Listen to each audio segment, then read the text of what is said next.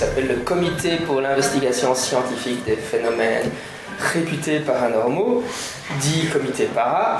Et donc euh, tu es le président, hein, c'est ça maintenant pour le moment Non, mon cher Jean-Michel, je suis le secrétaire trésorier Secrétaire et trésorier. headmaster de son état. Voilà, et donc le secrétaire trésorier va nous parler de finances de l'organisation. non.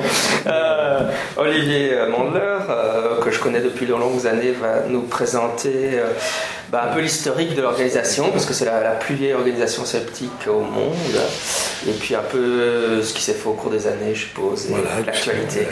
Je te cède la parole. écoute, je te remercie beaucoup pour l'invitation. Euh, Alors, le, le- le- le nom de ce groupement, effectivement, c'est Comité belge. Jean-Michel a oublié le, le mot Ah belge. Pour l'investigation scientifique des phénomènes réputés paranormaux. C'est donc un nom qui a été forgé par les fondateurs. Je crois qu'aujourd'hui, on, n'appellerait plus un, groupement tel que celui-ci de cette façon-là. On essaierait de trouver un, mot, un nom qui euh, rapidement euh, veut- permet de comprendre euh, quelle est son, activité. Néanmoins, très très rapidement également, ce comité, avec un long nom, s'est appelé Comité Para. Je crois que c'est d'ailleurs un petit clin d'œil qui a été forgé à partir de certaines remarques euh, de, de- des détracteurs du comité para de l'époque et qui nous ont qui ont appelé à- les fondateurs voilà euh, vous avez créé le comité para et alors depuis lors depuis lors plusieurs personnes nous disent très régulièrement mais alors mais vous êtes des parachutistes bon. Alors on doit leur expliquer que nous ne sommes pas des, des parachutistes. Alors euh, puisque, puisque comité euh, il y a et comité euh, il y a depuis euh, 1948-49, il y avait donc des fondateurs. Et ce sont dans les années euh, 30, les années 30-40, euh, que euh, série de, scientifiques, en tout cas de gens à formation scientifique, comme le docteur Bessemans, qui était professeur à l'université de Gand, puis qui est devenu recteur d'ailleurs cette université, a entrepris à l'époque de démontrer le danger, le peu de sérieux des prétentions, notamment des radiesthésistes guérisseurs, qui sévissaient déjà euh, à l'époque. Euh, Il ne faut pas croire que les choses ont, tellement changé. Beaucoup de radiesthésistes, beaucoup de guérisseuses sévissent encore aujourd'hui, euh, avec même certaines cautions quasiment scientifiques. Et donc il faut imaginer années 30-40 où ces série de gens se, regroupent et à, l'époque il s'agissait essentiellement de euh, stigmatiser d'une façon ou d'une autre, d'analyser l'activité des radiesthésistes, des guérisseurs. Euh, ça énervait très très fort les médecins de, de l'époque. Euh, et ce docteur Bessemans, qui est véritablement le- le- l'initiateur, fut rejoint à l'époque par un autre médecin, le docteur Ougardi, qui était inspect- inspecteur au ministère de la Santé. Alors, je passe très rapidement sur les événements euh, de, la guerre, parce que, évidemment le, groupement qui n'était pas encore le comité para, euh, mais ce groupement, je dirais, de fait, de personnalité euh, du monde scientifique, l'activité elle-même, elle, euh, a évidemment été en veilleuse. Euh, et ils, ont été rejoints par le euh, baron Lévy, qui est décédé, décédé il y a quelques années d'ailleurs, relativement peu de temps, statisticien, et qui, euh, de sa qualité, était résistant euh, et évadé de Brendong. Et en fait, il fut nommé commissaire au rapatriement. Alors imaginez, la fin de la guerre, des tas de gens ont disparu, les familles veulent savoir où, où, sont leurs, leurs, disparus, il faut essayer de les retrouver, donc des, moyens sont mis en œuvre pour essayer de les dénicher, de savoir ce qui leur est arrivé, est-ce qu'ils sont toujours vivants, est-ce qu'ils ne le sont plus, et, s'ils ne sont plus vivants, bien sûr, essayer de, retrouver leur, leur, dépouille. Donc imaginez cette situation très très très particulière. Et eh bien, euh, comme vous l'aurez peut-être pu l'imaginer déjà, cette, euh, cette, période était extrêmement propice à l'arrivée en force de radiesthésistes qui prétendaient euh, pouvoir, à l'aide d'une carte et d'un pendule, pour faire court, déterminer quel était l'emplacement éventuel de, ces, de, ces, disparus. Alors, le, l'engouement a été tel, je dirais la demande du public a été telle que euh, le, baron Lévy, qui n'était pas à ce moment-là, je crois, baron d'ailleurs, euh, il a donc lancé un appel officiel à la radio en promettant, imaginez la situation, promettre aux radiesthésistes qui permettraient de retrouver un disparu, euh, de leur conférer un statut, un statut qui serait officiel. Donc il s'agissait d'une provocation, bien, entendu. Euh, et euh, au résultat des courses, aucun euh, des utilisateurs de pendules ou de baguettes ne réussit à retrouver le moindre disparu. Alors, ces quelques personnes, ces deux, ces deux, médecins notamment et ce, statisticien ont été rejoints petit à petit par d'autres scientifiques, par des, par des humanistes, euh, qui ressentaient véritablement un, qui avaient un sentiment de dégoût par rapport à cette, euh, à cette façon de, euh, d'essayer de, parce que c'était ça le cas, de faire de l'argent et, d'avoir de l'influence sur base de prétentions tout à fait pseudo-scientifiques, pouvoir retrouver des, des, chairs disparues. Euh, et écœurés par tout ce contexte, euh, ils ont décidé d'unir leurs leur forces et de créer un groupement. Alors c'est en 48 que le groupement Le Fait euh, s'est constitué, c'est en 49, c'est en 49 que l'ASBL a été fondée et qui s'est appelé, je ne vais pas vous répéter le nom, euh, néanmoins, je, peux vous dire, d'après les, euh, archives que j'ai pu lire, que chaque mot a été pesé. C'est ce qu'on m'a dit, c'est ce que j'ai pu aussi lire dans les, archives. Euh, donc, comité belge pour l'investigation scientifique des phénomènes réputés paranormaux. Alors même le mot réputé a été longuement débattu. Aujourd'hui, il jette parfois certaines confusions euh, sur les, objectifs euh, euh, du comité. Parfois, on nous, prend pour des, gens qui sont, je vais mettre plein de guillemets à certains moments, mais, vous le comprendrez vous-même très très facilement, qui croient au phénomène paranormal, vous voyez de quoi je veux, parler. néanmoins, nous avons décidé, année après année, les différents euh, dirigeants du comité ont conservé ce, nom, euh, tout en conservant aussi son nom réduit, c'est-à-dire le comité parrain.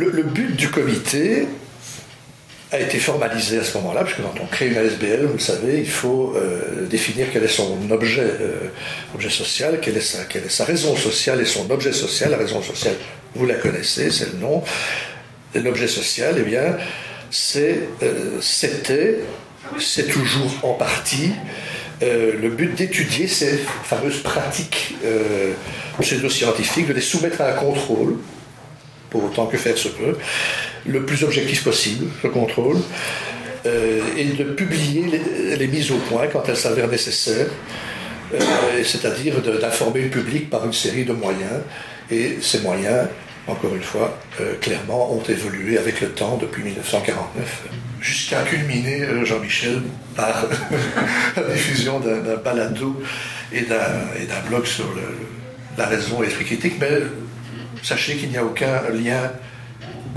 euh, organique entre le comité para et le blog animé par Jean-Michel. parce que le, monde de ce qu'on a appelé les, sceptiques, encore une fois, si certains veulent appeler, veulent appeler zététiciens ou sceptiques, ou, je dirais pour nous, au comité para, peu importe certaines personnes en, font un cas, je dirais, de nomenclature et de, et, euh, trouve important de trouver le juste mot, le, mot qui convient exactement au type de combat que nous menons. Je dirais que, euh, en ce qui nous concerne, euh, et on aura l'occasion d'en revenir suffisamment, ce qui nous intéresse, c'est la diffusion, la défense de ce que nous appelons l'esprit critique dans notre société. C'était déjà à l'époque l'objectif du comité para naissant. Euh, c'est toujours le, cas aujourd'hui et c'est devenu probablement notre combat le, plus important. Alors, les, membres du comité aujourd'hui, ben, comme j'avais l'occasion de le dire euh, pendant les quelques minutes euh, qui, précédaient le début de l'intervention, c'est un petit groupe. Soyons clairs, nous sommes une quinzaine de membres effectifs c'est-à-dire, je dirais, les, entre guillemets, les, vrais membres, les, membres supposés être actifs. Euh, cinq ou six véritablement euh, chevilles ouvrières, je dirais, du, comité Barra, et puis une petite centaine de membres adhérents. Et on est très heureux de conserver d'ailleurs cette petite centaine, relativement fidèle, avec aussi un renouvellement, mais bon an, mal an, environ une centaine de membres adhérents. Et on peut se faire évidemment comme tout, tout ASBL. On peut se faire membre adhérent moyennant une, cotisation annuelle de 15 euros. Voilà, comme ça, c'est dit, c'est fait. Euh, et puis, les personnes qui s'intéressent à, notre combat, qui, qui viennent discuter avec nous, qui, au bout d'un certain temps, euh, nous apportent des éléments euh, concrets qui, qui, payent de leur personne, eh bien, on peut leur proposer à devenir membre effectif ça c'est de la cuisine un peu interne, mais enfin, pour vous expliquer un peu comment ça fonctionne, euh, le comité para, ben, quels sont ses membres là-dedans ben, je, vais, je, vais, vous les citer, je vais les lire. Il y a des médecins, il y a des astronomes, il y a des kinésistes, euh, des calculateurs, il y a un bibliothécaire, des ingénieurs, il y a un, deux psychiatres même, il y a, l'un ou l'autre officier d'état-major, il, il, y a un éditeur, il y a un climatologue, il y a des avocats, il y a l'autre professeur, il y a un manager, deux managers d'ailleurs, il y a un illusionniste, en fait c'est même deux, il y a des scientifiques, et puis alors il y a ce qui fait le, groupement le plus, enfin en tout cas la partie la plus importante, c'est, ce sont ce qu'on appelle les, euh, autodidactes en sciences. Donc pour être au comité para, pas être un scientifique de formation, il faut... Euh, D'abord, il faut rien du tout. il faut néanmoins euh, accepter parfois de se remettre en question, et même le, souvent de se remettre en question. Il faut avoir, être, être attiré et être intéressé par ce qu'on appelle la méthode scientifique. Il faut avoir finalement ce qu'on appelle de façon un peu globale, et, euh, euh, ce mot en soi ne veut rien dire, mais on peut y revenir. Là, on doit avoir l'esprit, l'esprit scientifique. Une fois, nous reviendrons là-dessus. Euh, voilà, moi-même, je suis euh, un modeste ingénieur commercial, je ne suis pas scientifique, euh, je ne travaille pas à l'université. et finalement, alors qu'au début du comité para, une série de personnes, et même beaucoup de personnes, étaient dans le monde académique, ou en tout cas proche du monde académique, aujourd'hui, ce n'est plus le cas, et euh, j'aurai l'occasion de vous, euh, vous, expliquer aussi comment les, choses évoluent et comment notre groupe, qui a effectivement la plume à son chapeau d'être le plus ancien, comment euh, il, se, bat pour pérenniser son, action, et en quoi on se différencie peut-être d'autres groupements sceptiques ou luttants pour la promotion de l'esprit critique. Alors, justement, on, en arrive aux activités du, comité para. Euh, on peut se demander qu'est-ce quelles furent ces activités, quelles sont les activités euh, actuelles. Alors, comme pour l'ensemble des comités de nature sceptique, euh, de groupements sceptiques dans le monde, ben, il y a eu des expériences qui ont été faites avec des voyants, avec des spirites, avec des radiesthésistes, avec des gens donc, qui souvent de bonne foi, nous l'espérons en tout cas, euh, donc prétendait être détenteur d'un pouvoir euh, paranormal, euh, puisque c'est un mot qu'il faut bien sûr utiliser. parfois, les discussions ont été relativement simples, les expériences ont été relativement menées de façon simple, parfois de façon très sophistiquée par certains groupements qui ont véritablement mis en place des, euh, procédures euh, euh, d'examen des prétentions de ces personnes. Parfois même, d'ailleurs c'est encore le cas aujourd'hui, ou c'est de nouveau le cas, il y a même des, sommes d'argent qui sont proposées à qui parviendrait à prouver l'existence, la matérialité, etc., des phénomènes ou de certains phénomènes paranormaux.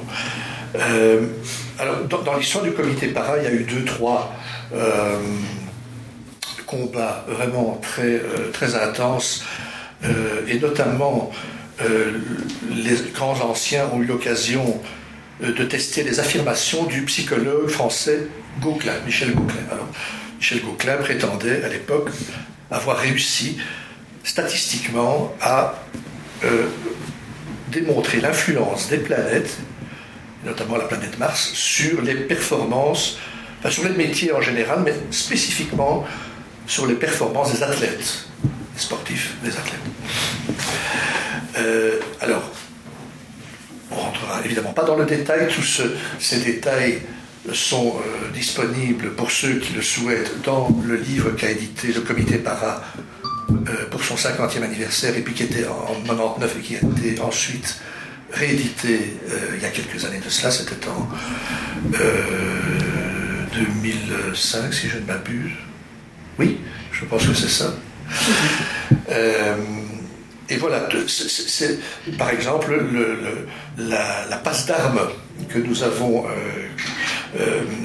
enclenché avec Michel Bouclin, ce statisticien, eh bien, est décrit dans le détail, euh, parce qu'il faut, bien, faut bien vous dire que quand euh, on commence à rentrer dans euh, des analyses statistiques, eh bien, on se rend très très vite compte que la toute, toute, toute grosse majorité des gens, même s'ils ont vu un petit peu de statistiques pendant leurs études, et même ceux qui en ont vu pas mal, sont très vite, euh, je dirais, désarçonnés par la complexité mathématique.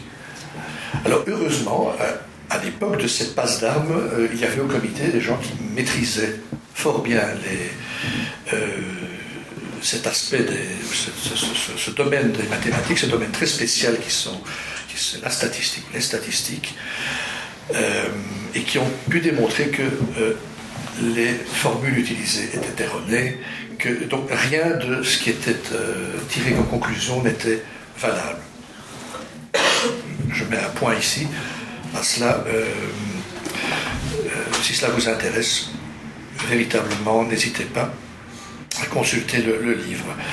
Alors, le, comité a également testé à une certaine époque l'hypothèse du professeur Rocard, qui est père du politicien français, euh, donc voilà, c'était un physicien atomiste et qui expliquait le cas des radiesthésistes par la possibilité pour eux d'être particulièrement réceptifs aux variations des champs magnétiques. par exemple, les eaux souterraines en mouvement, créer des champs magnétiques et donc les, les, euh, oui, les radiesthésistes, ou en tout cas ceux qui parviennent à, euh, soi-disant, donc déceler la présence d'eau dans les sous-sols, euh, il, avait trouvé une explication. Voilà. Il y a eu également une passe d'armes très très intense à, l'époque. Voilà donc deux, exemples euh, qui ont fait beaucoup de bruit dans le domaine, en tout cas dans le domaine scientifique et de, euh, je ne sais pas si on appelait ça déjà le scepticisme à l'époque, je ne sais pas Jean-Michel, mais en tout cas c'est ce que nous appelons aujourd'hui le, scepticisme. ces grands anciens ont également fait des, conférences à la fois en public euh, parfois, on participe à des émissions de radio, de TV, euh, ce qu'on continue à faire d'ailleurs dans la mesure de, nos moyens. de nos moyens humains, je veux dire. alors, d'autres choses que, nous faisons, c'est de, de, rencontrer des gens qui prétendent avoir été témoins ou victimes de euh, phénomènes paranormaux. Alors, ne croyez surtout pas que euh, nous manipulons, nous manions l'ironie quand il s'agit euh, d'écouter et de tenir compte de, ce que ces gens nous disent, parce que, croyez-moi, s'il s'agit de... Il s'agit non pas d'un phénomène qui se produit une à deux fois par an, il ne se passe pas un mois sans que deux ou trois personnes nous téléphonent, nous écrivent, nous envoient un mail pour nous signaler que des objets se déplacent chez eux, qu'il y a des bruits, euh, qu'ils ont fait un rêve euh, prémonitoire. Enfin, il y a une série de, bien sûr, vous pouvez imaginer la variété de, de, euh, cas qui nous sont présentés. Eh bien, ce, que nous faisons, c'est que euh, enfin certains d'entre nous, parce qu'on s'est un petit peu spécialisé au comité parable, certains de mes collègues prennent contact avec ces gens et essaient d'en savoir plus. C'est-à-dire qu'on essaie de, de, mesurer le, le, caractère plus ou moins, entre, une fois entre guillemets, fantaisiste de la demande ou de, la prétention du phénomène qui, qui se produit ou que les, gens euh, souffrent. Parfois, il s'agit de véritables souffrances. Parfois, vraiment, les gens, ce sont même parfois des appels à l'aide je peux vous dire que c'est, ça fait quelque chose quand, quelqu'un nous dit écoutez, je suis, euh, je suis très mal, je suis, je suis envoûté, euh, je, ne sais, je ne peux plus vivre, je n'arrive plus à vivre, je suis, euh, ma femme, ma femme m'a, quitté et, ma, et ma, mon ex-femme et ma, mon ex-belle-mère m'a jeté un sort et je suis au bord du désespoir. Je vous assure qu'en lisant cela, on est, on est on est amené, je dirais, à essayer de faire quelque chose. Alors on essaie, évidemment, vous pouvez vous imaginez qu'on essaie de, calmer la personne et euh, on se déplace même.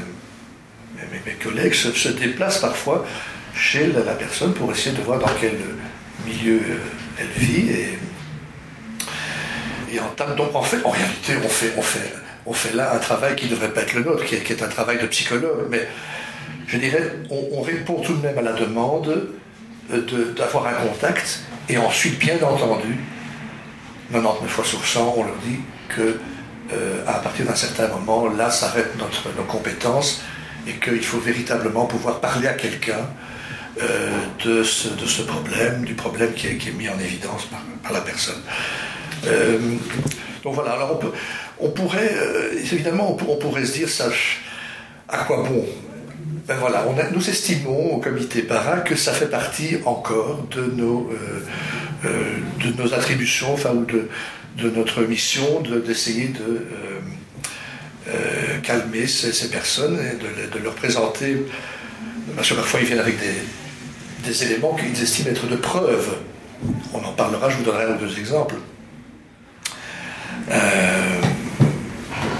si j'oublie de le faire, dites-le moi parce que ça, vaut, la peine d'écouter parfois ce que nous recevons comme, information.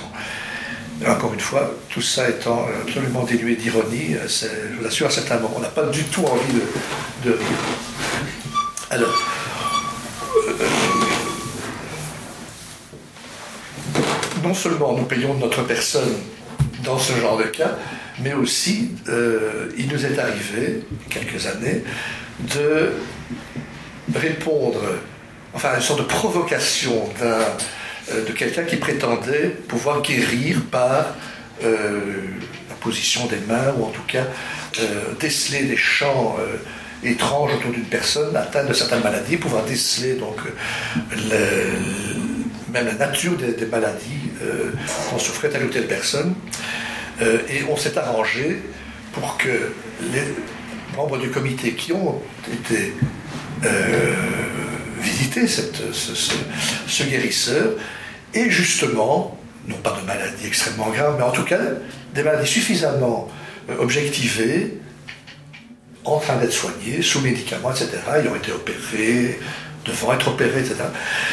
Pour qu'un certain nombre d'éléments soient présents tout de même, et qui, voilà, qui permettrait, qui aurait permis peut-être, qui aurait permis à ce guérisseur de, peut-être nous, nous, épater, nous étonner. et ça vous, ça vous donne, et d'ailleurs c'est une petite parenthèse que je fais, notre, notre devise qui est ne rien nier a priori et ne rien affirmer sans preuve, mais on essaie de la mettre en, œuvre, même en allant chez un guérisseur, et même si, et là je parle de façon beaucoup plus large, euh, certaines expériences euh, euh, ont, été faites, refaites, parfois des centaines de fois, où je voyais une intervention de Jean-Michel qui parfois des milliers de fois, certaines expériences ont été faites, alors à quoi bon, à quoi bon encore? Eh ben, Néanmoins, parfois, il nous arrive effectivement de répondre à la demande de quelqu'un qui a l'air de bonne foi et qui a l'air extrêmement convaincu d'avoir une capacité euh, quelconque. Est-ce qu'on perd du temps? Est-ce qu'on perd notre temps? Est-ce qu'on ne le perd pas? Ça se discute. Euh, heureusement, euh, ce, genre de cas-là, en tout cas, ne se présente pas trop, trop souvent. Mais pour terminer sur cette histoire de, guérisseur, nous avons proposé un protocole d'expérience qui lui aurait permis de nous démontrer certaines choses. Autant vous dire qu'il euh, y a eu un manque, total de coopération quand il a découvert notre protocole d'expérience, celui que nous lui proposions. et bien tout simplement, on n'a plus entendu parler de lui pratiquement. alors, le, comité a participé plusieurs fois ces dernières années à des émissions de TV consacrées au paranormal ou certains aspects du paranormal. Alors, il faut vous dire que ça, c'est une histoire, je dirais, euh, qu'on préfère ne pas renouveler. Tous ceux qui ont eu l'occasion, ça n'a pas été mon cas, mais ceux qui ont eu l'occasion de participer à ces émissions ont en général euh, eu l'impression que le, mécanisme de ces émissions était souvent biaisé.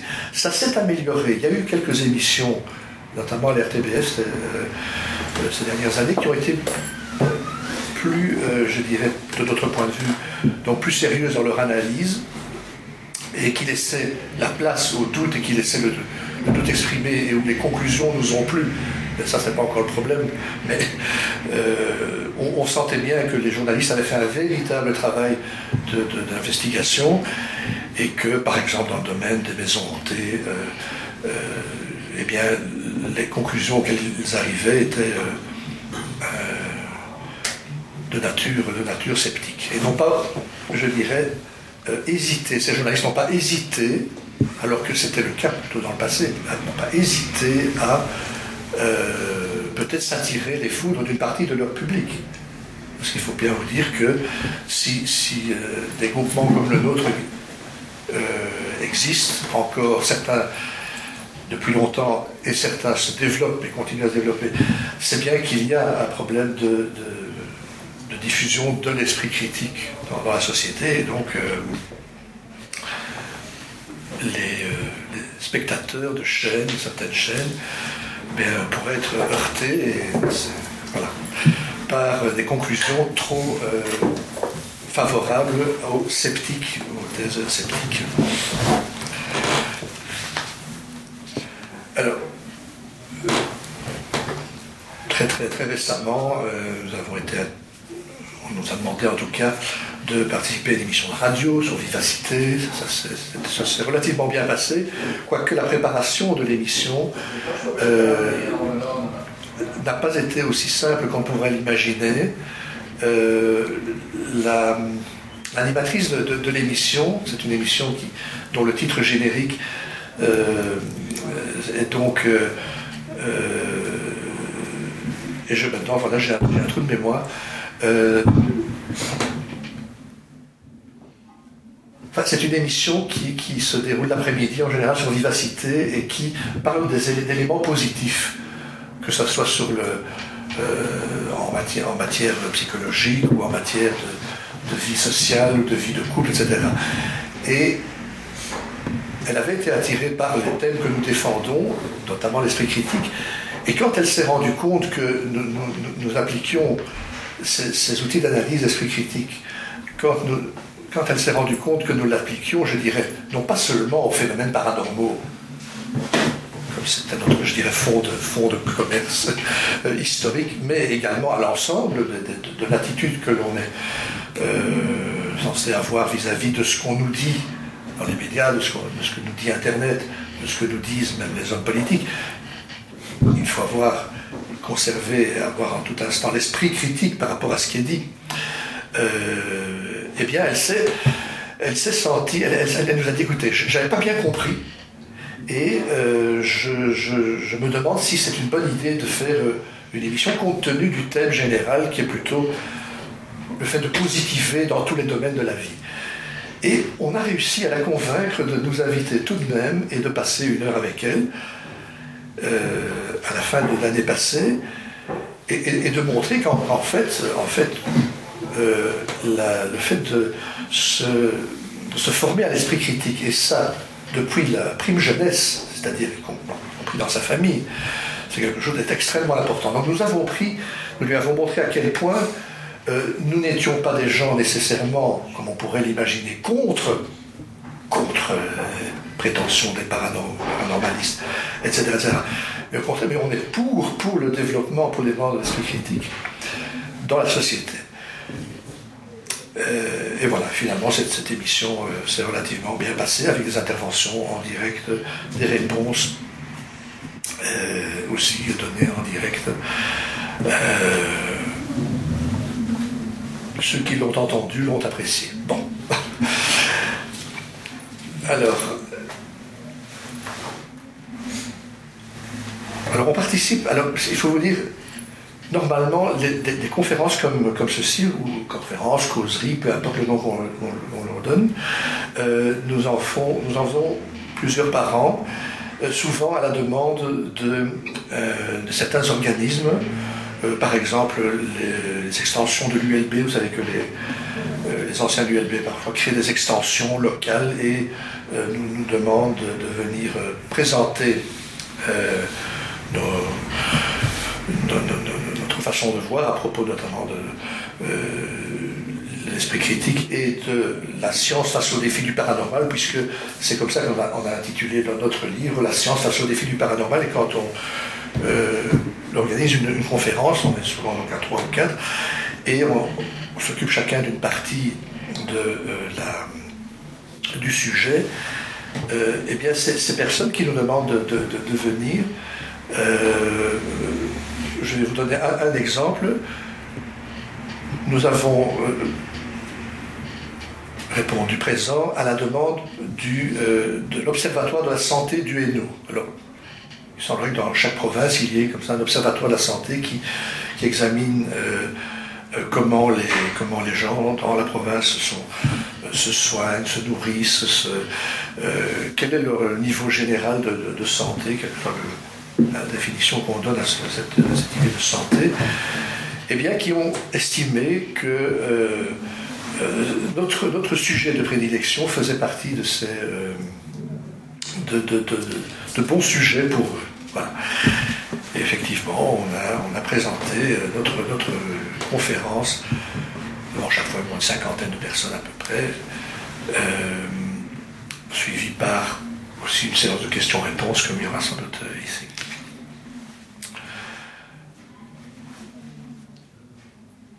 On est allé à Genappe, on est allé dans différentes bibliothèques au Richeclerc, euh, à Binge, à la Louvière, euh, à Morlan, oui, à Flemmal, à, Mons, une fois ou deux d'ailleurs à, la, Louvière.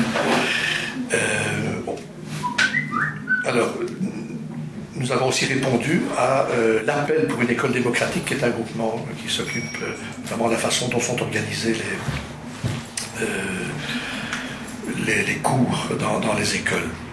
Euh, et on leur a fourni de la, documentation euh, sur le paranormal. Alors, euh, quelque chose qui nous tient très très fort à cœur, je vous l'ai dit, c'est le, fait de, démarrer très très tôt dans la vie l'initiation à ce qu'est l'esprit critique et une partie de, nos membres, deux, membres actifs en tout cas, ont fait ça pendant des années, ça continue d'ailleurs, à la demande de professeurs de, morale notamment, professeur de français aussi, ou professeur d'histoire, pour venir donc dans les écoles primaires, en général en 5e et 6e primaire, expliquer donc à ce jeune auditoire ce qu'il fallait, à quoi il fallait faire attention face à une affirmation extraordinaire.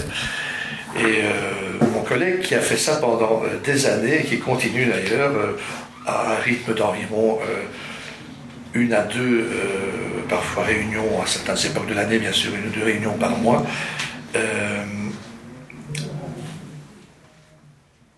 voilà, donc. L'idée de base, je, je, vous la, je vous la lis parce que les mots qu'il a employés sont intéressants. Enfin, L'idée de base est qu'il faut démarrer tôt l'entraînement à l'esprit critique avant que le mauvais pli ne, soit pris. Donc c'est une discussion qui a lieu, bien entendu, avec le professeur de morale, avec le professeur, euh, d'autres professeurs. Euh, il y a toujours une préparation qui est faite par rapport à l'auditoire euh, des jeunes qui seront présents. Alors, il y a un suivi qui est fait également. Donc, certaines petites expériences sont faites, certaines, je ne rentre pas ici dans le détail, mais vous pouvez imaginer que l'animateur va, euh, parler, euh, parler d'astrologie, va parler de l'horoscope, demander comment ça se passe dans, la famille, est-ce qu'on s'intéresse au signe astrologique, est-ce que vous connaissez votre signe astrologique, euh, des choses comme ça. Et, là, le dialogue s'engage de cette façon-là.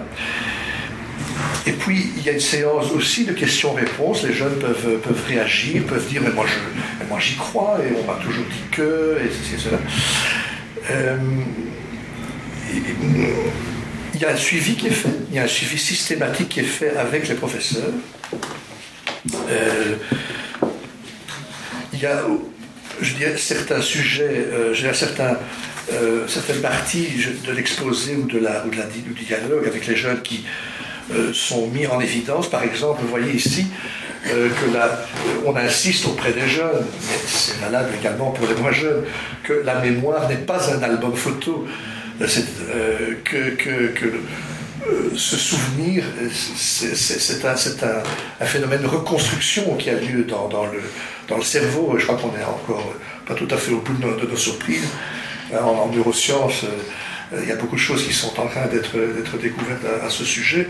La façon donc, en, en réalité, pourquoi parler de ça C'est parce que très souvent, euh, un des éléments qui font que euh, les, je dirais, sceptiques et les partisans de la réalité des phénomènes c'est souvent, il y a souvent un élément de témoignage qui est mis en évidence. Euh, témoignage reçu, témoignage donné.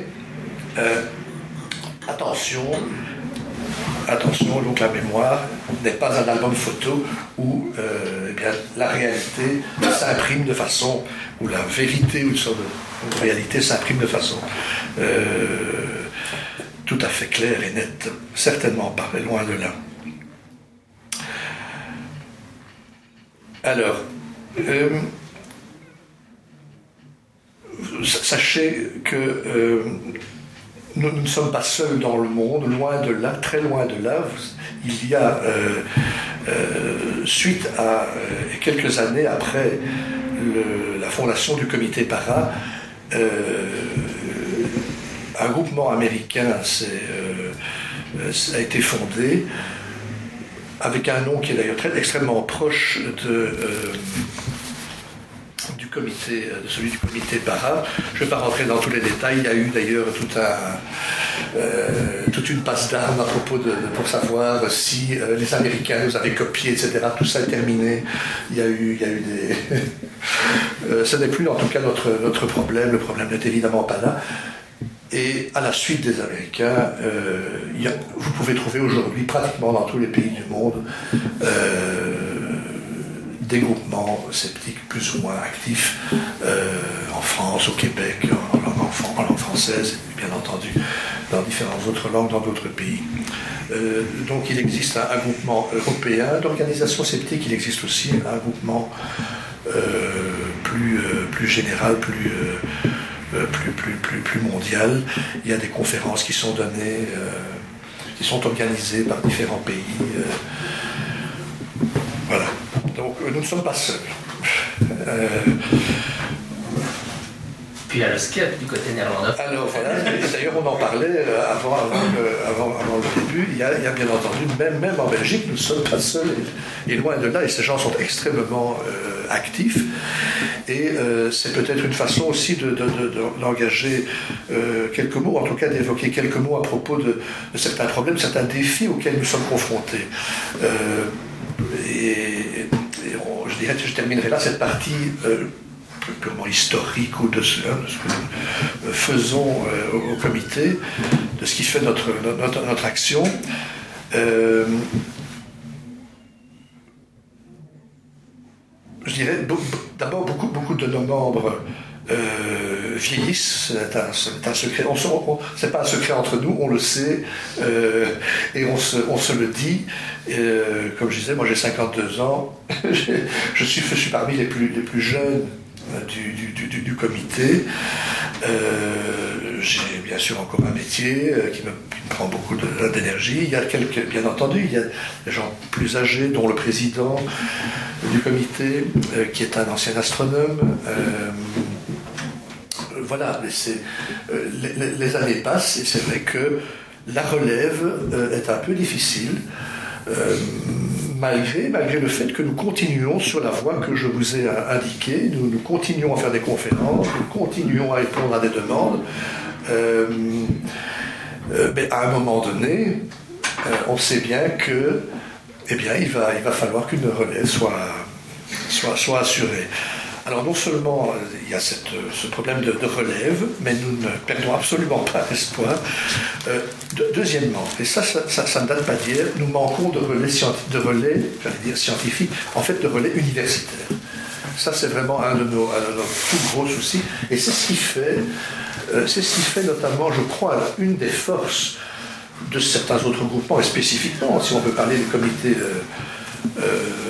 frère flamand, Skep, euh, dont, la, dont, la, dont, je dirais les, euh, les chevilles ouvrières sont issues de la, de, de la VUB, de l'université russe, eh bien, évidemment, le fait, le fait d'être dans le milieu universitaire euh, non seulement permet d'avoir de façon relativement automatique une, un recrutement de, un renouvellement et un recrutement, un nouveau mais aussi, euh, aussi de, euh, dans le travail même de, la promotion de l'esprit critique, il y a, euh, il y a là certainement des, avantages. et voilà, les dernières années, ce relais que nous appelons universitaire nous a fait un peu défaut.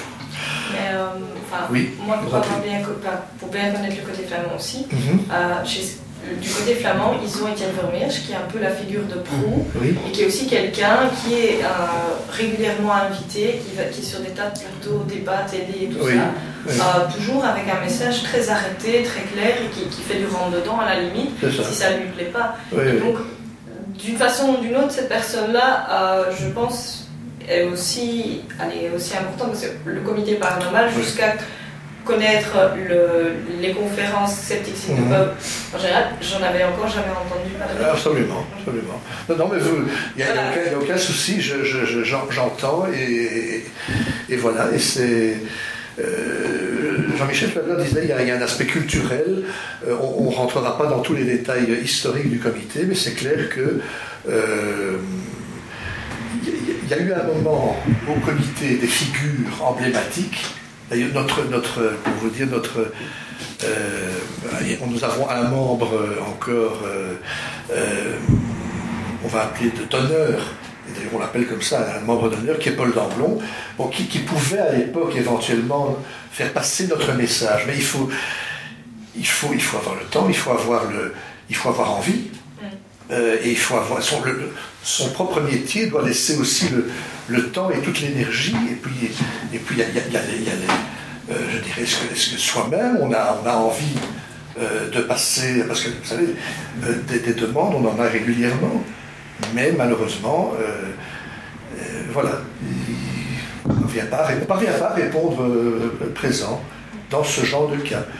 Et pourtant, régulièrement, quand il y a une vague d'OVNI ou quand il y a ceci ou cela, on, est, on est interviewé, c'est pas qu'on est.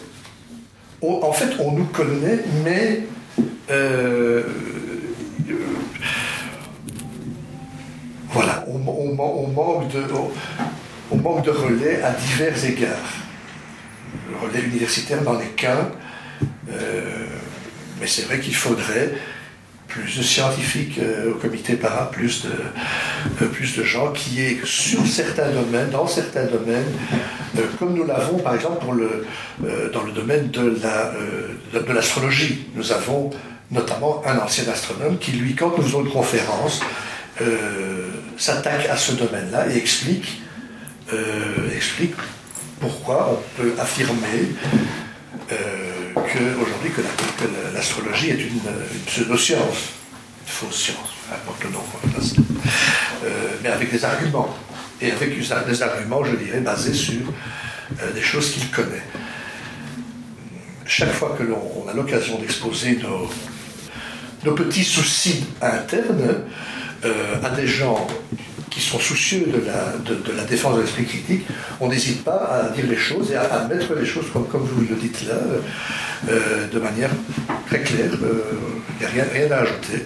Les, gens de Skep sont extrêmement euh, dynamiques et, ils, ont, ils, ont trouvé, ils ont trouvé la, bonne méthode. voilà si, je peux me permettre. Oui, je t'en prie. Pour Bruxelles Peuple qui est indépendant de, du comité PARA, on n'a pas ce problème parce que mhm. bon, aujourd'hui il y avait le temps, etc. Mais généralement on fait ça à comble. Hein, euh, aujourd'hui, oui, il y a les examens universitaires, il y a, il y a le temps et il y a aussi ce qu'on a. Quoi Oui, mais quand on, quand, on fait, quand on fait une conférence, toutes nos conférences jusqu'à présent se sont faites, ça le compte, c'est-à-dire plus de 50 personnes chaque fois à, des heures parfois un peu étranges, l'heure de midi, et on devrait se plier à ces bon.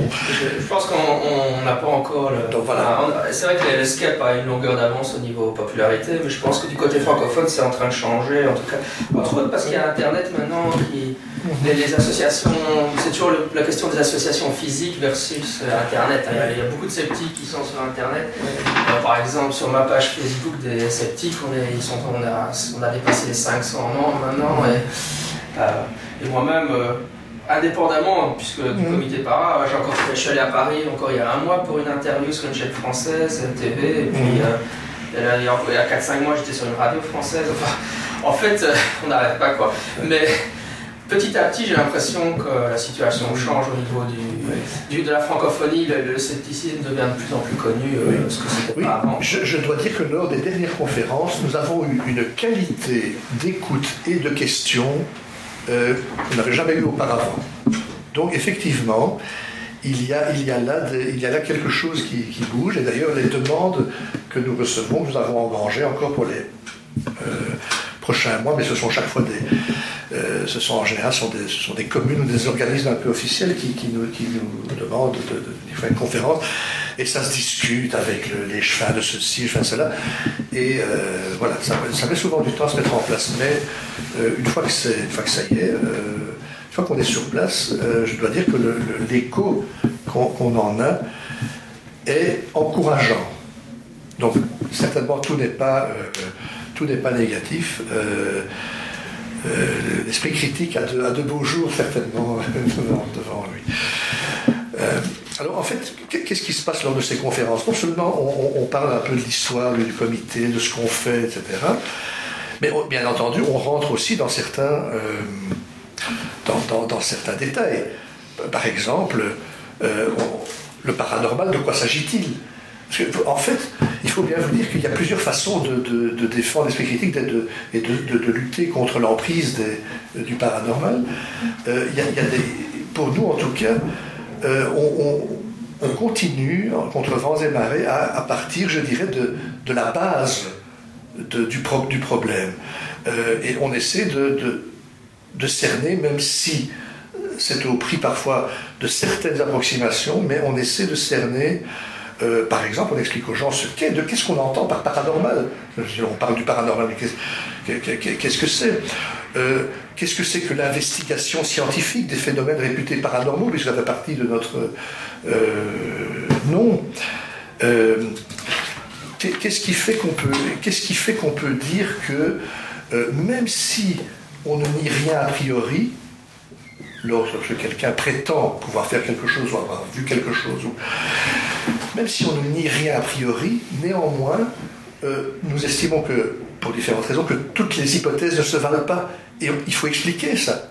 Comment ça, toutes les hypothèses Alors c'est que vous, que vous mettez de côté, euh, vous mettez de côté euh, une, série d'hypothèses, donc vous, vous, contredisez, vous, contredisez votre, euh, votre, votre, comment dirais-je, votre logo, votre, voilà, votre projet.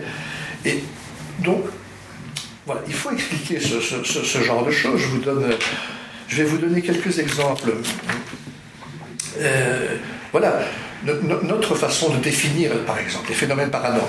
Et voilà, les phénomènes paranormaux sont des phénomènes dont le mécanisme et les causes, inexplicables dans l'état actuel des connaissances, seraient imputables à des forces de nature inconnues. Alors, dire, les choses comme ça, euh, en général, on projette des diapos et on laisse les gens lire la phrase et on revient sur chacun de ces mots. On va pas le faire maintenant. Euh, mais sachez que c'est ce genre de choses sur lesquelles nous, euh, euh, insistons et nous essayons de, montrer quel est le sens de cette, de cette définition. Nous, essayons aussi de montrer quelles sont les... Face à cette définition-là, qu'on peut contester, n'est-ce pas hein, On peut aussi avoir une autre définition du phénomène paranormal, des phénomènes paranormaux. Mais on, essaie de voir quelles sont les attitudes en présence euh, on explique que les, euh, les, on va dire, encore une fois, s'il vous plaît, une tonne de, guillemets, mais les croyants euh, et les sceptiques adoptent des attitudes qui sont fondamentalement différentes. donc les, croyants mettent en avant une hypothèse d'explication du, phénomène qui se situe donc en dehors du champ des connaissances actuelles, hein, des, forces psychiques inconnues, des, je la mémoire de l'eau pour ceux qui ont entendu parler de, cette problématique. Alors que les seconds, c'est-à-dire les, sceptiques, qu'ils soient scientifiques ou pas, euh, etc., enfin les sceptiques, euh, ils s'emploient à d'abord à recadrer les dix phénomènes, les phénomènes dont on parle à ce moment-là, pour autant qu'ils soient avérés, et ça nous, allons y revenir dans un petit instant, on, essaie de recadrer dans, le périmètre des connaissances prouvées. parfois, ce n'est pas, possible. Euh, néanmoins, on, exerce ce que nous appelons là euh, le devoir de vigilance. Et ça, c'est vraiment quelque chose aussi que nous essayons, dans des conférences, de, mettre en avant. Euh, nous laissons aux gens qui sont croyants, dans les phénomènes paranormaux, je ne vais pas chaque fois répéter Hein, mais vous aurez bien compris ce que je veux dire, euh, qui se laissent tenter par les explications paranormales de certains phénomènes bizarres, étranges, ou qu'ils estiment, c'est ce qu'ils estiment tel, eh bien, nous leur laissons le droit au rêve. Nous affirmons qu'ils ont le droit au rêve. Mais nous, notre job, si je puis dire, c'est d'assurer un devoir de vigilance par rapport à une série d'affirmations. Euh, donc, un, croyant, en fait, va essayer, quand il va défendre un phénomène, euh, va essayer d'accumuler une série de preuves qui vont dans le sens de la, euh, du phénomène en, question. c'est de conforter l'affirmation qui a été présentée, alors que les sceptiques, eux, au contraire, essaient d'infirmer l'hypothèse. Et, véritablement, c'est une des bases, je pense, euh, euh, de, la de, l'attitude scientifique ou de la méthode scientifique, c'est d'essayer d'affirmer euh, l'hypothèse dans l'espoir de trouver éventuellement un contre-exemple qui mettrait à, mal, je dirais, l'hypothèse en question et de devoir en chercher une, une autre. Bien. Voilà, voilà le genre de choses. Je passe évidemment très très très très vite. Euh, c'est vraiment une synthèse. Euh, alors, l'investigation scientifique. Alors, qu'est-ce que ça signifie? Euh, En fait, vous allez entendre une série d'évidences. Et, souvent, je suis obligé, de, d'ailleurs, lors des conférences, puisque c'est moi en général qui développe cette partie-là, Euh, on dire, mais, ça, va de soi. Eh bien, non, ça ne, va, ça ne va pas de soi. Premièrement, un phénomène, un phénomène, euh, quel qu'il soit, euh, commence par, quand on analyse ce phénomène, d'abord on vérifie que ce phénomène est avéré. Est-ce que ce phénomène a bien eu lieu euh, C'est-à-dire, est-ce que, la matérialité du phénomène peut être mise en évidence de façon répétitive, indépendante, etc. alors, il y a un, aspect qu'on évoque très souvent, c'est la, la valeur des témoignages. Gros problème, vous voyez que c'est quelque chose que l'on euh, met aussi beaucoup en évidence quand on s'adresse à un jeune public particulièrement. Euh, attention à la valeur du témoignage, des témoignages humains. Euh, donc sans même parler de fraude, parce que très souvent on nous fait, on nous dit mais vous ne croyez à rien, vous pensez que tout le monde fraude et que tous ceux qui affirment des choses sont des Non, non, nous, ne pensons pas, nous ne pensons pas ça. Nous pouvons le penser après une certaine analyse ou euh, après avoir discuté avec la personne et après avoir écouté euh, ce qu'il avait à dire. Mais euh, a priori, nous, ne pensons pas que ces personnes qui mettent en évidence un phénomène auquel ils auraient assisté ou, un don qu'ils auraient, un don particulier, ne pensent pas que ce sont des fraudeurs. Euh, a priori. Mais c'est effectivement assez délicat, c'est un point qui est délicat. Euh, alors, donc le fait que le phénomène soit avéré, c'est la, la moindre des choses, mais voilà. Premièrement, on commence par là. C'est pas toujours aussi clair que ça, bien entendu. Mais alors, deuxièmement, il faut s'assurer que le simple hasard, le hasard, n'aurait pas pu donner lieu à l'apparition du phénomène en question. Donc on répète, d'abord le phénomène doit être le plus possible avéré, ou même il doit être avéré. Est-ce que le hasard n'aurait pas pu donner lieu à l'apparition de ce phénomène? Et là, on parle là de, prémonition, de réfrémonitoire, de choses de ce style-là. Euh, et vous allez voir, j'aurai le plaisir de vous présenter très très vite un exemple que je donne en général lors des conférences je, le ferai, même si je n'ai pas ici un outil de, projection, mais je le, ferai tout de même, euh, parce que vous allez voir que ça fait appel à des mathématiques vraiment euh, très très très très très très simples, euh, et vous allez tout de suite sentir donc quel est le, style de raisonnement que l'on peut tenir face à quelqu'un qui prétendrait qu'un phénomène est étrange, paranormal, sort des connaissances connues, parce qu'il serait soi-disant extrêmement rare, ou il est tellement rare, tellement euh, considéré comme tellement euh, extraordinaire qu'il ne pourrait être que le fruit d'un phénomène euh, inconnu, en tout cas, de, la science. voilà. Il y a un troisième élément, avant de rentrer dans ce, petit exemple, ce troisième élément qui fait que pour nous, toutes les hypothèses ne se valent pas, c'est ce qu'on appelle le problème de la corrélation et de la causalité. C'est vraiment le troisième élément, euh, à côté du fait d'être avéré, le fait de la, notion de hasard, le, fait que euh, euh, très souvent, parce que deux phénomènes ont l'air de se produire en même temps, il y a une corrélation qui se produit, eh bien, on va croire qu'il y a une causalité. On va prendre un exemple bête et méchant, qui est d'ailleurs dans, notre parce que bon, et c'est un tellement classique euh, que je ne résiste pas au plaisir de, vous, vous, révéler que si on regarde la série statistique des ventes euh, des chapeaux de soleil et des glaces euh, et, des, glaces à la vanille, vous aurez, il, y aura, il y aura une corrélation qu'on va pouvoir établir mais le, problème, évidemment, qu'il n'y a, aucun lien entre la vente de chapeaux, direct entre la vente de chapeaux et la vente de glace. Euh, voilà. Euh, mais évidemment, vous aurez bien dessus deviné qu'il y a un troisième facteur qui est le temps, le beau temps, le soleil, la chaleur qu'il fait, etc. Eh bien, c'est exactement comme ça aussi par les phénomènes paranormaux. Ben voilà.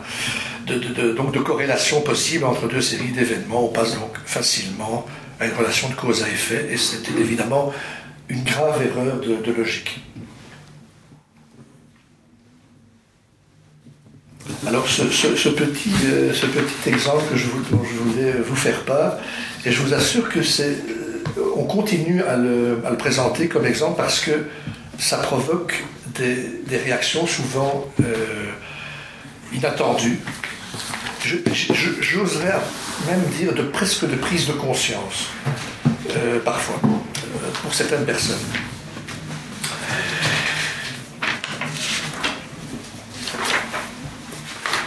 Et si vous me permettez, je vais prendre mon copion et euh, c'est que c'est un exemple d'ailleurs qui est relativement aussi classique et que vous retrouverez dans certains, dans certains livres. Euh, alors vous imaginez, imaginez une situation, euh, vous avez mis votre réveil le soir, vous vous réveillez à 6 heures du matin.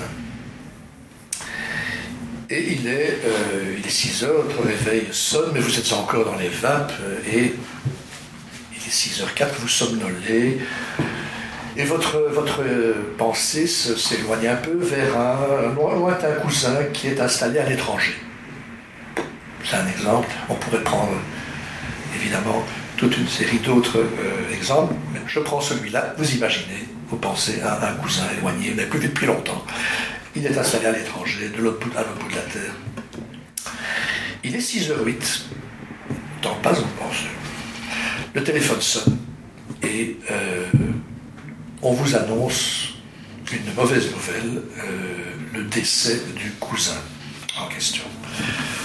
Alors là, en général, en conférence, j'ai l'habitude de, présenter des excuses à ceux qui auraient éventuellement un, drame survenu dans la famille. Euh, enfin, je crois qu'ici, euh, c'est souvent ce genre d'exemple qu'on nous, demande, qu'on nous met devant les yeux euh, quand on veut nous faire euh, penser que les rêves prémonitoires existent.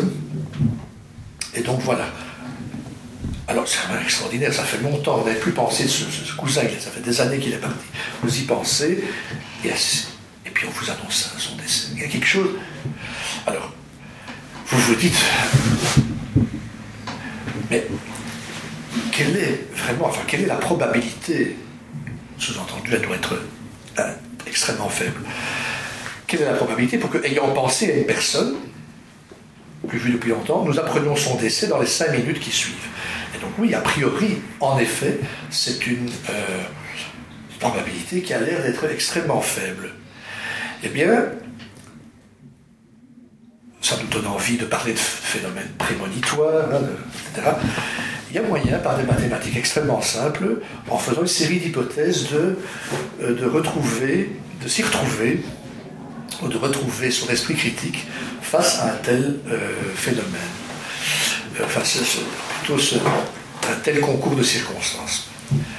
Alors, prenons, prenons une série d'hypothèses. Il y en a Premièrement, imaginons que nous connaissions une dizaine de personnes dont on apprendra le décès dans l'année. Première hypothèse. On pourrait dire 15, on pourrait dire 5, on pourrait dire 10, c'est trop, c'est pas assez, peu importe. Ici, on est en train d'essayer d'établir un ordre de grandeur pour voir un peu ce que nous amènent ces, hypothèses qui sont un peu discutées, mais qui permettent d'analyser le phénomène en question. Imaginons aussi qu'on pense une seule fois à chacune de ces personnes par an aussi discuter de ça. Mais simplifions le modèle pour essayer d'aller au bout du. Si vous faites le calcul, vous vous rendrez compte que euh, il y a dans une année de 365 jours, il y a 105 120 intervalles de 5 minutes. Ça, c'est un petit calcul qui permet de, l'établir. Et manifestement, c'est peut être une question d'interprétation, mais une chance sur 105 120, c'est effectivement, c'est peu. C'est relativement peu. En tout cas, je peux comprendre si quelqu'un me dit c'est peu, bon c'est assez peu. Donc le phénomène qui, nous préoccupe, dont on parle, oui c'est vrai, il, est, assez, il semble assez, rare. Oui mais, oui mais. N'oublions pas qu'une de nos hypothèses était que nous connaissons 10 personnes dont on apprendra le décès dans l'année. Euh, donc ce n'est plus une chance sur 105 120, c'est une chance sur 10 512. On a multiplié par 10 le calcul de euh, probabilité. Ça reste encore faible, ma foi. Une chance sur 10 512, c'est encore relativement faible, et là, on, pourrait encore éventuellement discuter du, ben, de ce que c'est. Euh, est-ce qu'il n'y a pas quelque chose là-dessous Est-ce qu'il n'y a pas quelque chose à examiner, à investiguer Mais prenons le cas simplement de la Belgique et on enlève les très jeunes enfants, on enlève les euh, personnes très âgées qui n'ont plus toute leur tête, etc. Mettons qu'il y a 8 millions de personnes. Et en réalité, on se rend bien compte que le vrai calcul, ce n'est pas un cas sur 10 512, c'est 8 millions sur 10 512 qu'il faut en fait euh, effectuer comme calcul.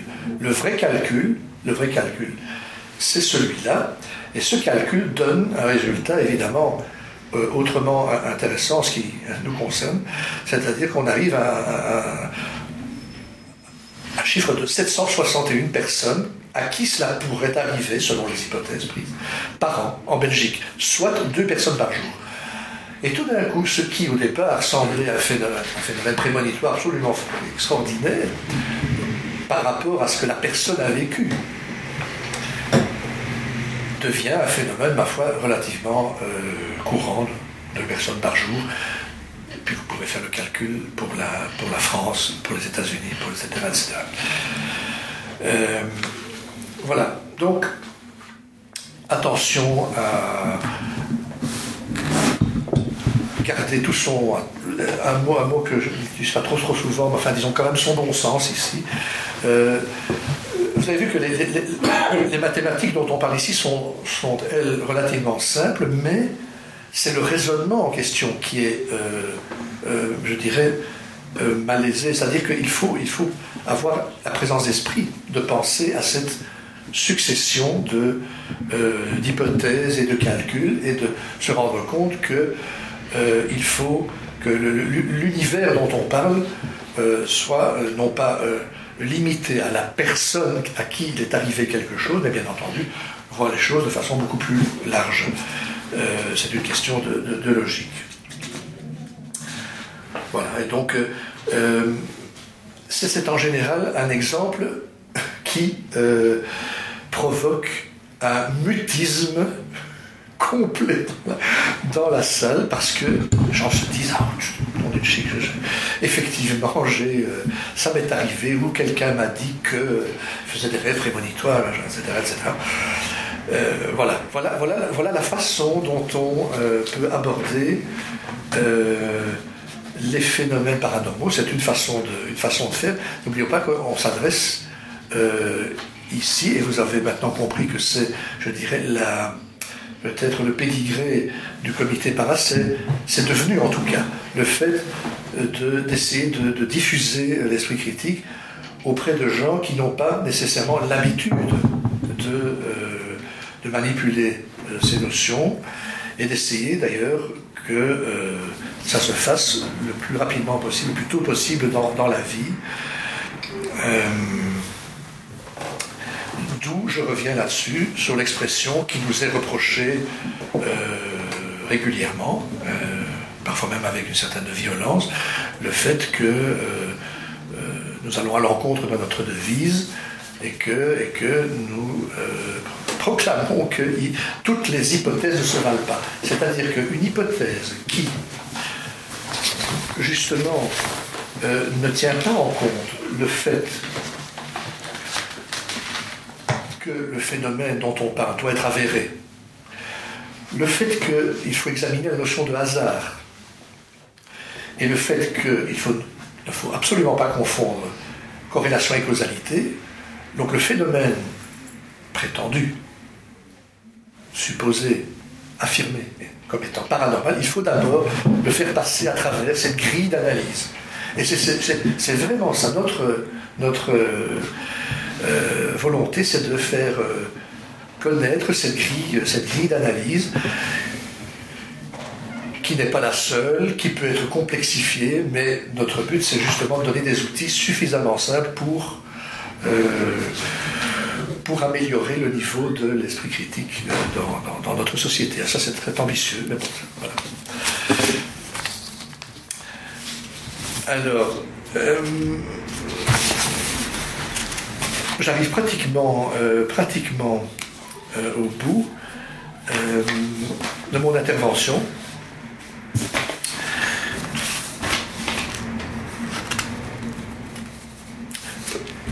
je voulais vous donner un, tout petit exemple, même euh, un dernier exemple de, contact que nous avons avec, euh, avec notre public, appelons-le comme ça.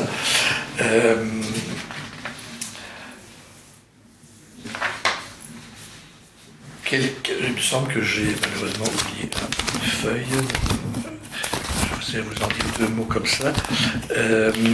voilà, quelqu'un nous a laissé un petit message sur notre site internet disant qu'il euh, avait donc euh, euh, déposé une feuille de papier par mégarde dans son feu ouvert et que tout d'un coup se rendant compte que ce papier contenait des informations qu'il devait conserver, il, s'est précipité, il a, je dirais, récupéré cette feuille et que ce, ce morceau de papier à moitié brûlé présentait une forme étrange.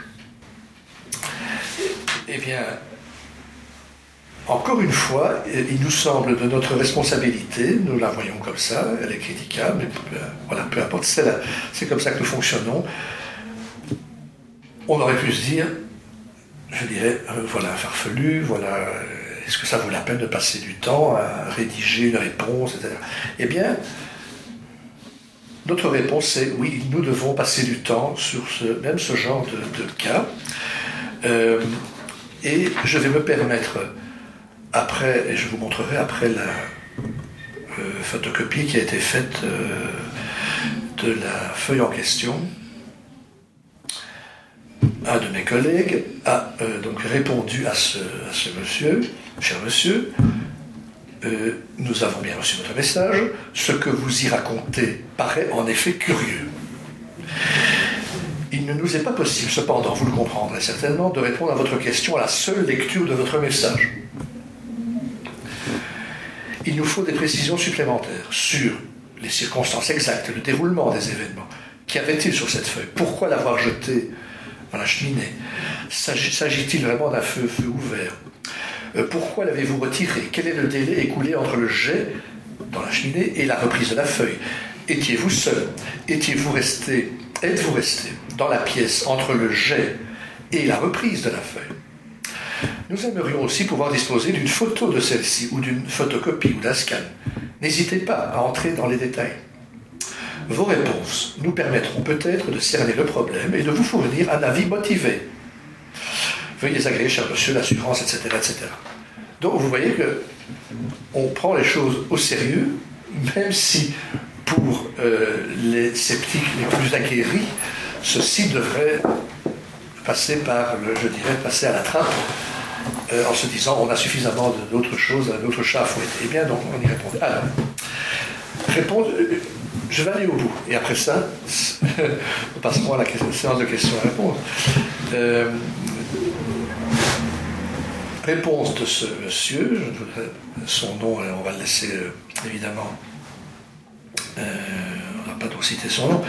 Donc bonjour, nous répond-il. Sur la feuille, il y avait mes cours de maths, des opérations, etc., écrits à la plume à l'encre bleue. J'ai ensuite jeté la feuille au feu car c'était un brouillon. Et la cheminée est un foyer fermé alimenté par du bois et quelques minutes plus tard, environ 10 ou 15, j'ouvre la porte de la cheminée, et la feuille est ressortie de la cheminée et est tombée par terre. J'étais tétanisé. la forme de la, la forme de la feuille, telle qu'elle est sortie, euh, l'a mis dans un, état euh, euh, assez intéressant. Dans la pièce, j'étais seul, et oui, j'étais resté dans la pièce durant le temps du jet de la feuille et le temps que où j'ai ouvert la porte de la cheminée. Je vous lis comme c'est mis. La photo que je vous fournis, en annexe, est posé sur un fond vert pour bien que la forme ressorte l'écriture est de l'autre côté. Alors, collègue répond, cher monsieur, merci pour cet envoi et ces précisions. Nous aimerions maintenant, au vu du document, savoir en quoi le découpage de la feuille vous paraît effrayant. Et quels sont les détails qui vous poussent à y reconnaître, je cite votre premier message, la forme d'une personne avec tous les détails et on dirait un martien. Parce que c'était ça qui était contenu dans la toute toute première intervention.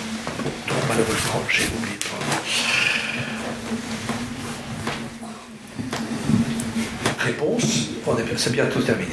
Bonjour, euh, la forme me paraît bizarre car on décrypte bien la main avec le bras ainsi que la tête avec un chapeau.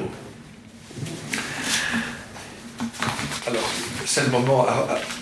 puis nous avons euh, répondu à ce monsieur, mais je vous montre maintenant. Donc voilà, voilà la forme. Voilà, ça c'est là. Uh-huh. Le scan, qui nous est parvenu. Oui.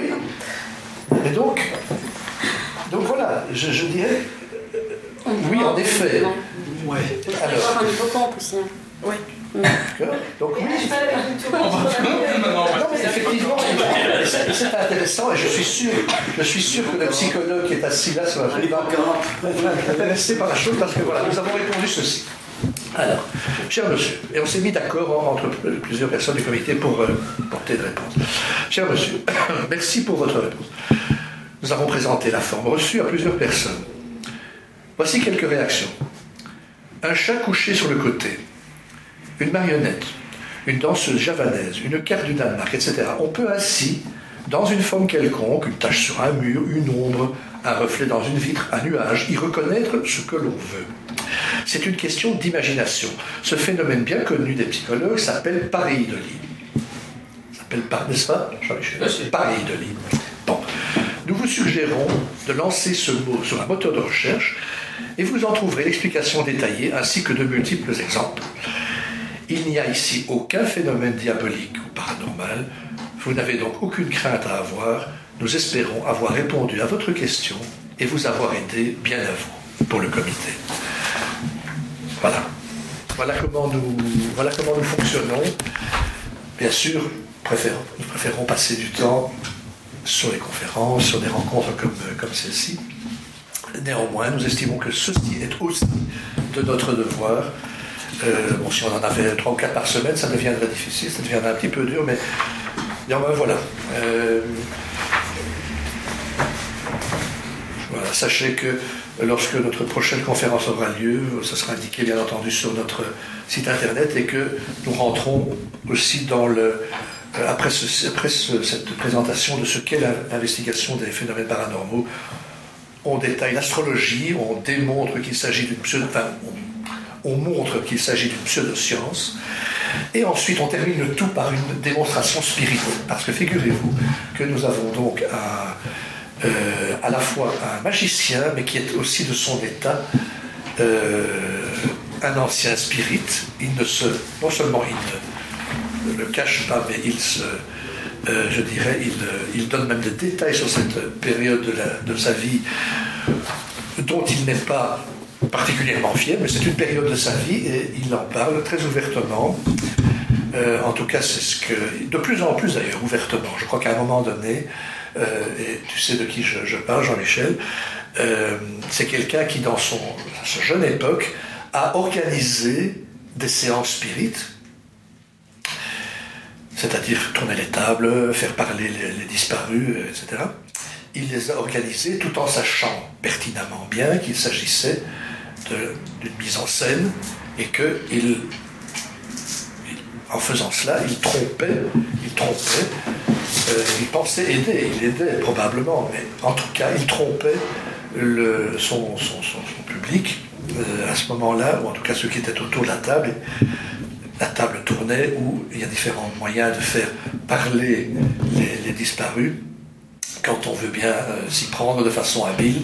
Et donc c'est quelque chose qu'il a connu pendant quelques années, et à un moment donné, il s'est rendu compte qu'il avait une telle, c'est comme ça qu'il le raconte, il avait une telle influence, une telle influence sur le psychisme de ces gens, qu'il en a été dégoûté, mais il nous dit qu'il aurait pu devenir très très riche, et vous connaissez des noms de gens, euh, sans doute, ou de, personnes qui que ce soit en matière astrologique ou autre, ont fait des fortunes sur, sur la crédulité de leurs semblables. en tout cas, lui, il s'en est tiré, je dirais. néanmoins, encore aujourd'hui, c'est-à-dire plusieurs dizaines d'années après, il continue à recevoir des demandes auxquelles il ne répond pas. Parfois il, parfois, il assiste encore à des séances, mais il n'est plus le médium de ces séances. Mais il dit, mais c'est incroyable, les gens, il a beau dire aux participants, mais il y a un truc, mon, doigt touche le verre, donc ce, ce verre qui se déplace, mon doigt est dessus les gens ne le croient pas. Les gens veulent croire que dans, l'état où ils sont, c'est-à-dire de peine, de deuil, euh, difficile à surmonter, eh bien, euh, et donc, nous encore une fois, nous ne n'ironisons pas sur ces, pratiques. Nous les constatons nous essayons de donner à ces gens qui sont censés, qui sont plutôt euh, amenés à y croire, nous leur donnons des outils pour leur dire s'il vous plaît, il y a l'esprit critique, faites votre deuil, prenez le temps qu'il faut. Mais euh, en tout cas, moi, ce que j'ai l'habitude de dire, à ce moment-là, quand si des gens interviennent à ce moment-là, ils disent mais non, ça existe, etc. Je dis c'est probablement la meilleure façon pour prolonger, malheureusement, votre période de deuil.